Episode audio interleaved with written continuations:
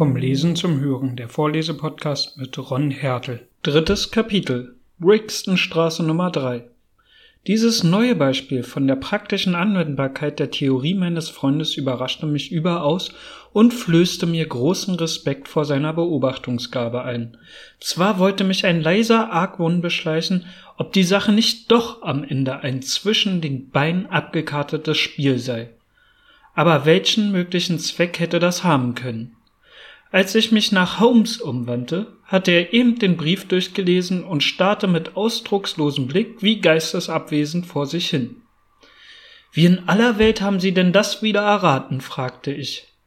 Erraten? Was? rief er gereizt und auffahrend. Nun, dass der Mann ein abgedankter Marinesergeant war. Jetzt ist keine Zeit für Spielereien stieß er im Raumton hervor, fuhr aber gleich darauf lächelnd fort. Entschuldigen Sie meine Grobheit. Sie haben meinen Gedankengang unterbrochen. Doch das schadet vielleicht nichts. Also Sie haben wirklich nicht sehen können, dass der Mann Sergeant in der Marine gewesen ist? Wie sollte ich? Es scheint mir doch sehr einfach. Freilich, ist es nicht leicht zu erklären, wie ich zur Kenntnis solcher Tatsachen komme. Dass zwei mal zwei vier ist, leuchtet jedem ein. Fordert man sie aber auf, es zu beweisen, so würden sie es schwierig finden. Schon über die Straße hatte ich den blauen tätowierten Anker auf der Hand des Mannes gesehen und die Seegewitter zudem bemerkte ich seine militärische Haltung, und das verriet mir den Marinesoldaten. Er trug den Kopf hoch und schwang seinen Stock mit Selbstbewusstsein und einer gewissen Befehlshabermiene. Dabei trat er fest und würdevoll auf und war ein Mann in mittleren Jahren. Natürlich musste er Sergeant gewesen sein. Wunderbar, rief ich. Höchst alltäglich, versetzte Holmes. Doch sah ich ihm am Gesicht an, dass er sich geschmeichelt fühlte. Eben noch behaupte ich, fuhr er fort, es gebe keine geheimnisvollen Verbrechen mehr zu enträtseln. Das scheint ein Irrtum gewesen zu sein, hiernach zu urteilen.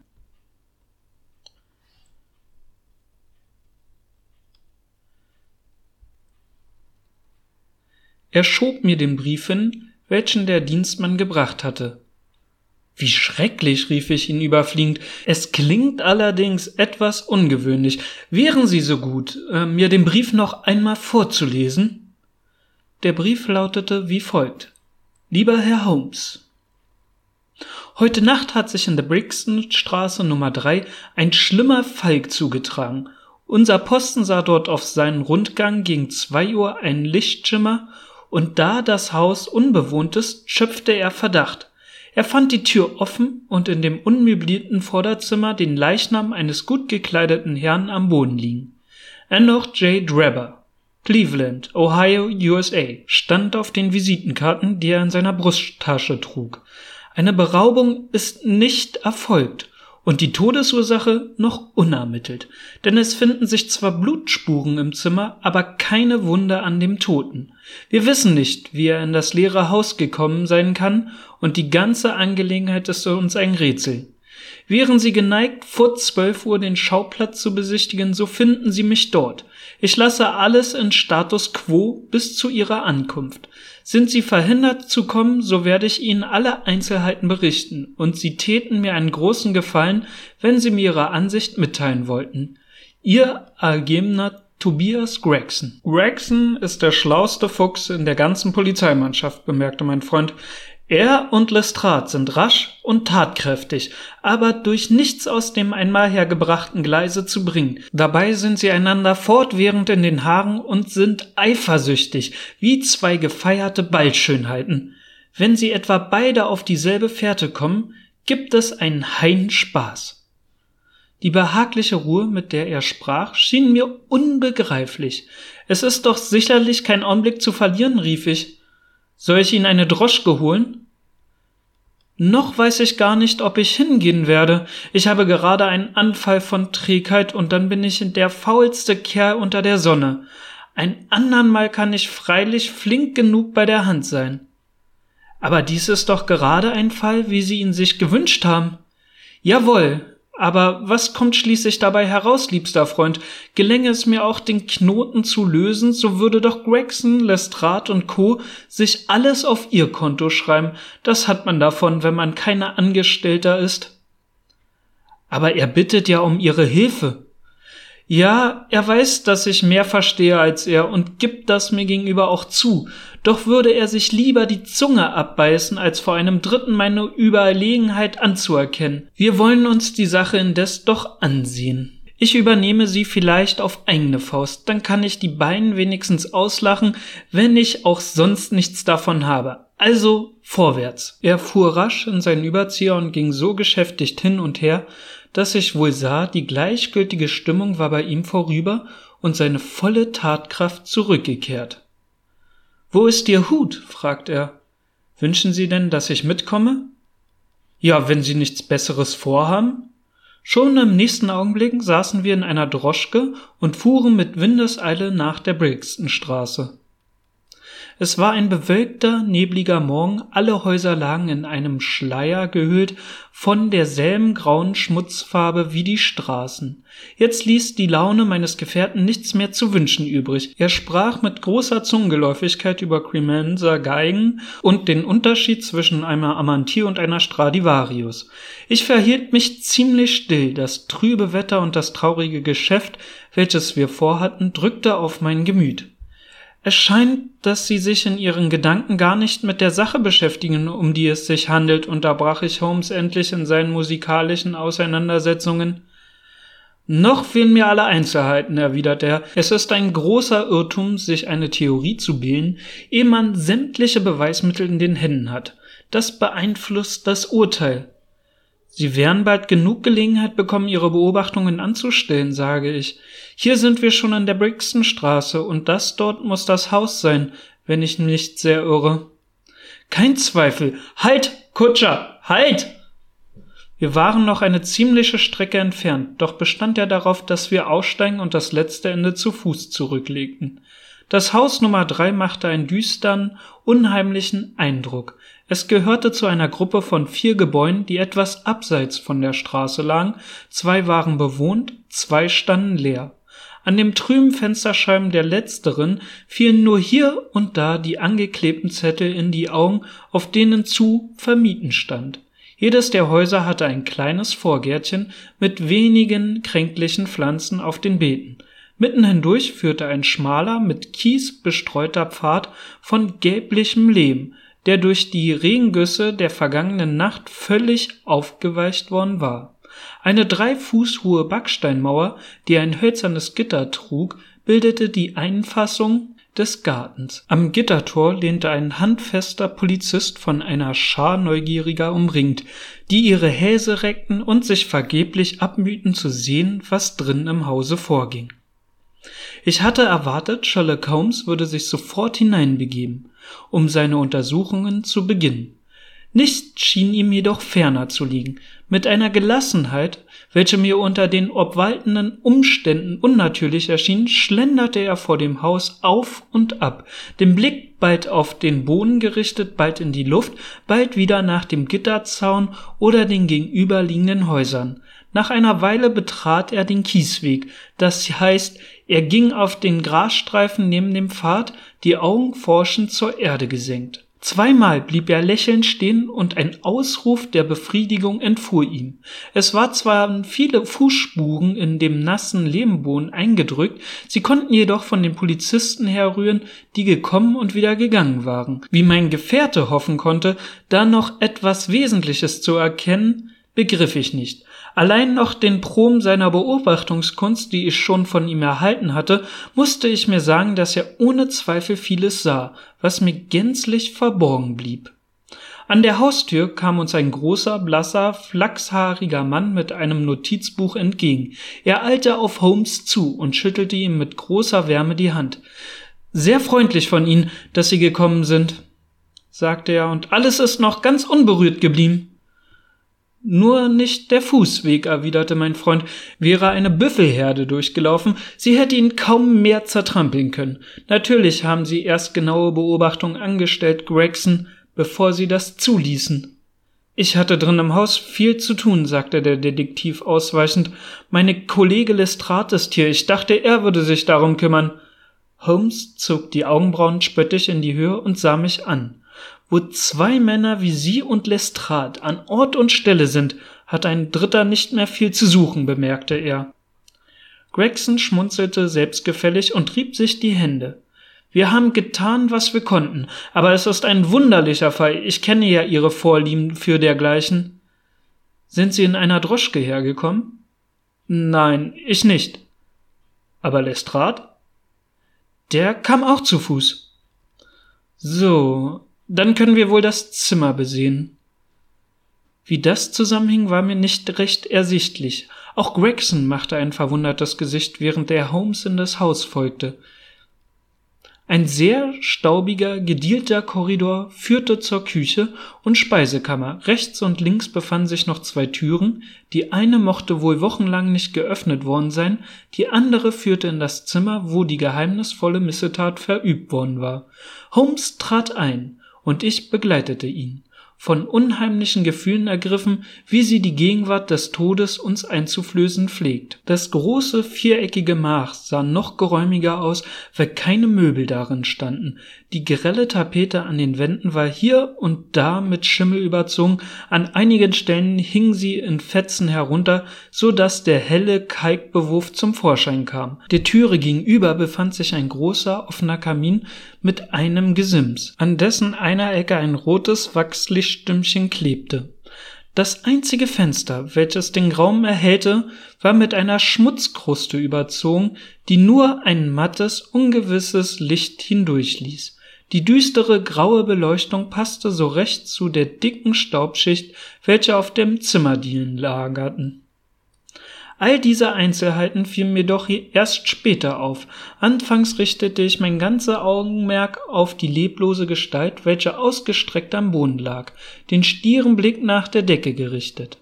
Es war ein mittelgroßer Mann von etwa 44 Jahren, breitschultrig mit krausem, schwarzem Haar und kurzem Stoppelbart. Sein Anzug bestand aus Rock und Weste von schwerem Doppeltuch, hellen Beigenkleidern und tadellosem Weißzeug. Auch gehörte ihm wohl der glatte, gebürstete hohe Hut, den ich neben ihm sah. Er hatte die Arme weit von sich gestreckt, die Fäuste geballt und die Beine fest übereinander geschlagen, wahrscheinlich im Todeskampf. In seinen starren Zügen lag ein Ausdruck des Entsetzens und eines so grimmigen Hasses, wie ich ihn noch nie zuvor in einem Menschenantlitz erblickt zu haben glaubte. Dieser bösartige Zug, dazu die niedere Stirn, die breite Stumpfnase und das vorstehende Kinn gaben dem Toten ein widerliches tierisches Aussehen, das durch seine gekrümmte, unnatürliche Lage noch abschreckender wurde. Ich habe den Tod schon in mancher Gestalt gesehen, aber nie hat er mir einen so grauenvollen Eindruck gemacht wie in jedem öden Hause der Londoner Vorstadt. Der Geheimpolizist Lestrade hatte uns an der Stubentür empfangen. Der Fall wird Aufsehen machen, sagt er mit Nachdruck. Ich bin wahrhaftig kein Neuling mehr, aber etwas ähnliches habe ich noch nie erlebt. Wir suchen vergeblich nach einem Aufschluss, fiel Gregson ein. Sherlock Holmes war neben dem Leichnam niedergekniet, den er genau untersuchte. Eine Wunde haben Sie also nicht entdeckt? fragte er auf die zahlreichen Blutspuren am Fußboden deutend. Nein, es ist keine zu finden, versicherten beide. So rührt das Blut also von einem anderen Menschen her, von dem Mörder vermutlich. Wenn nämlich ein Mord verübt worden ist, der Fall erinnert mich an Van Jansens Tod in Utrecht im Jahre 1834. Haben Sie den im Gedächtnis, Gregson? Nein, ich weiß nichts davon. Sie sollten die Geschichte nachlesen. Es gibt nichts Neues unter der Sonne, alles ist schon da gewesen.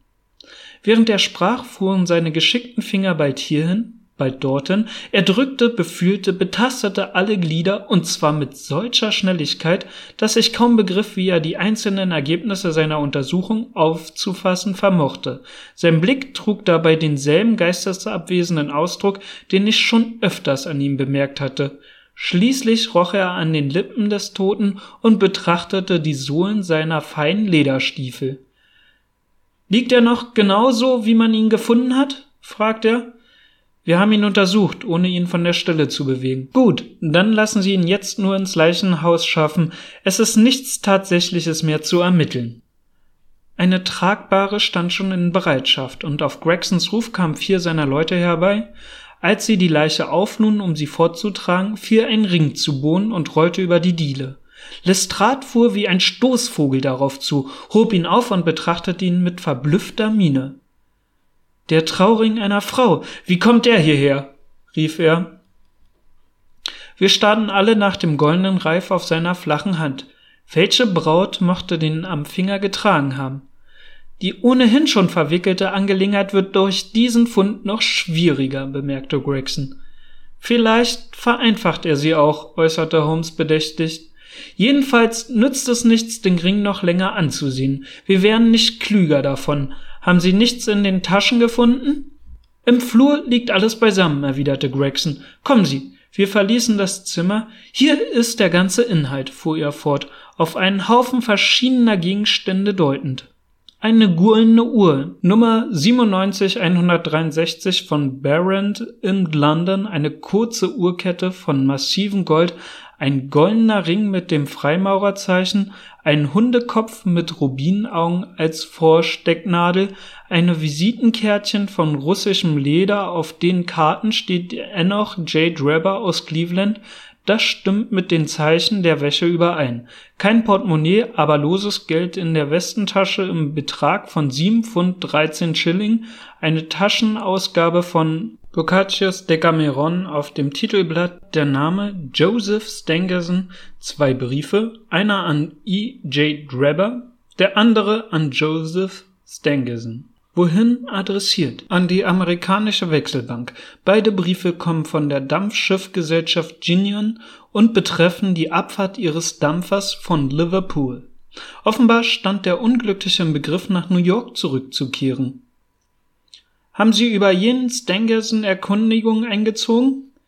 Versteht sich, versetzte Gregson. An sämtlichen Zeitungen sind Anzeigen geschickt worden. Auch ist einer meiner Leute nach der Wechselbank gegangen. Ich erwarte ihn bald zurück. Haben Sie in Cleveland angefragt? Ja, die Depesche ist heute früh abgegangen. Was war der Wortlaut? Wir gaben einfach die Umstände an und baten um Mitteilung der einschlägigen Tatsachen. Sie haben nicht etwa über einen Punkt, der Ihnen besonders wichtig schien, eingehendere Nachrichten verlangt? Ich habe nach Stengerson gefragt. Weiter nichts? Liegt nicht eine Tatsache vor, um die sich der ganze Fall dreht? Wollen Sie nicht noch einmal telegrafieren? Meine Depesche enthielt alles Erforderliche, versetzte Gregson in beleidigtem Ton. Sherlock Holmes lachte in sich hinein und wollte eben noch eine Bemerkung machen, als Lestrade, der inzwischen im Zimmer geblieben war, zu uns in den Flur kam. Soeben habe ich eine Entdeckung gemacht, Gregson, sagte er sich mit selbstgefälliger Miene die Hände reimt. Hätte ich nicht die Stubenwände genau untersucht, wir wären schwerlich darauf aufmerksam geworden. Die Augen des kleinen Detektives funkelten vor innerem Triumph, dass er seinem Kollegen den Rang abgelaufen hatte. Kommen Sie, sagte er in das Zimmer zurückeilend, das uns weit weniger grausig erschien, seit die Leiche fortgeschafft war. So, jetzt treten Sie dorthin. Er strich ein Schwefelholz an seiner Stiefelsohle an und hielt es gegen die Wand. In einer Ecke war die Tapete abgerissen und auf dem hellen Kalkbewurf, der darunter zum Vorschein kam, stand mit großen blutroten Buchstaben das Wort Rache zu lesen. Das hat der Mörder mit seinem eigenen Blut geschrieben, fuhr Lestrade vor. Hier, auf der Diele sieht man noch, wo es hinuntergetropft ist. Einen besseren Beweis, dass kein Selbstmord vorliegt, könnten wir gar nicht haben. Sehen Sie das abgebrannte Licht auf dem Kaminsims? Beim Scheine desselben ist das Wort in dieser sonst so dunklen Ecke geschrieben worden. Ich habe noch keine Zeit gehabt, mich in dem Zimmer umzusehen, sagte Holmes, ein Vergrößerungsglas und ein Zentimetermaß aus der Tasche ziehend. Sie erlauben mir wohl, das jetzt nachzuholen. Geräuschlos ging er in dem Raume hin und her. Bald stand er still, bald kauerte er am Boden, einmal legte er sich sogar mit dem Gesicht platt auf die Diele.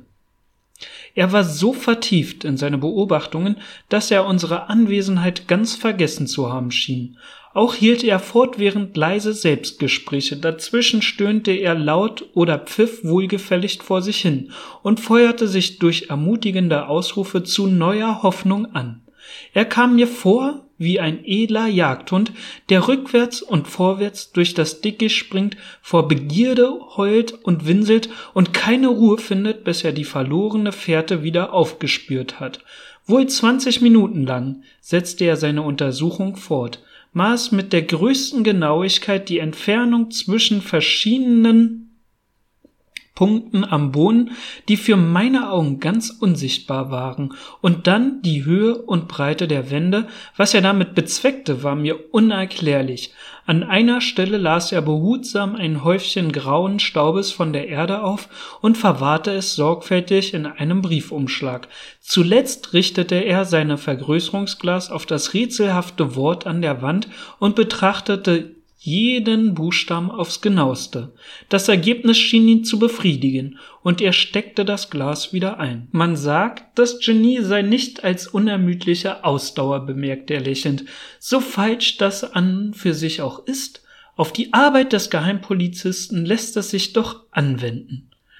Gregson und Lestrade waren dem seltsamen Gebaren des eifrigen Dilettanten mit neugierigen, aber etwas verächtlichen Blick gefolgt. Sie schienen sich nicht klar zu machen, was ich längst wusste, dass nämlich Sherlock Holmes selbst bei seinen scheinbar unbedeutendsten Handlungen stets ein bestimmtes Ziel fest im Auge behielt. Nun, was halten Sie von dem Fall? fragten beide jetzt in einem Atem. Sie sind auf so guten Wege, meine Herren, erwiderte Holmes nicht ohne leisen Anflug von Spott, da wäre es die größte Anmaßung von meiner Seite, wollte ich mich Ihnen zur Hilfe anbieten. Den Ruhm, der Ihren Verdiensten gebührt, sollen Sie auch allein ernten. Vielleicht kann ich Ihnen im weiteren Verlauf Ihrer Forschungen noch von Nutzen sein, denn stehe ich gerne zu Diensten. Es wäre mir übrigens doch erwünscht, wenn ich den Schutzmann sprechen könnte, der die Leiche gefunden hat. Sagen Sie mir bitte, wie er heißt und wo er wohnt. Lestrade schlug sein Notizbuch auf. John Rance hat jetzt keinen Dienst. Sie werden ihn sicher in seiner Wohnung am Kennington Park Tor Audley Court Number 46 finden. Holmes notierte sich die Adresse. Kommen Sie mit, Doktor, rief er mir zu. Wir suchen ihn auf. Dann verabschiedete er sich von den beiden Geheimpolizisten. Ich will Sie noch auf einiges aufmerksam machen, was Ihnen vielleicht einige Mühe ersparen kann, sagte er. Hier ist ein Mord begangen worden. Der Täter ist sechs Fuß groß, im besten Mannesalter, hat verhältnismäßig kleine Füße, trug Stiefel mit breiten Spitzen und rauchte einen Trinchonopoli Zigar. Er kam mit seinem Opfer in einer Droschke angefahren. Von den Hufeisen des Pferdes waren drei alt und das am linken Vorderfuß neu. Der Mörder hat eine rötliche Gesichtsfärbung und ungewöhnlich lange Fingernägel an der rechten Hand. Das sind nur ganz unbedeutende Einzelheiten, aber sie könnten ihnen doch einen Anhaltspunkt geben. Lestrade und Gregson sahen einander ungläubig lächelnd an. Wie ist denn der Mann umgebracht worden, wenn ein Mord vorliegt? fragte ersterer. Vergiftet, gab Holmes kurz zur Antwort. Nach diesem kategorischen Ausspruch entfernte er sich rasch und seine beiden Nebenbuhler blickten ihm mit offenem Mund nach.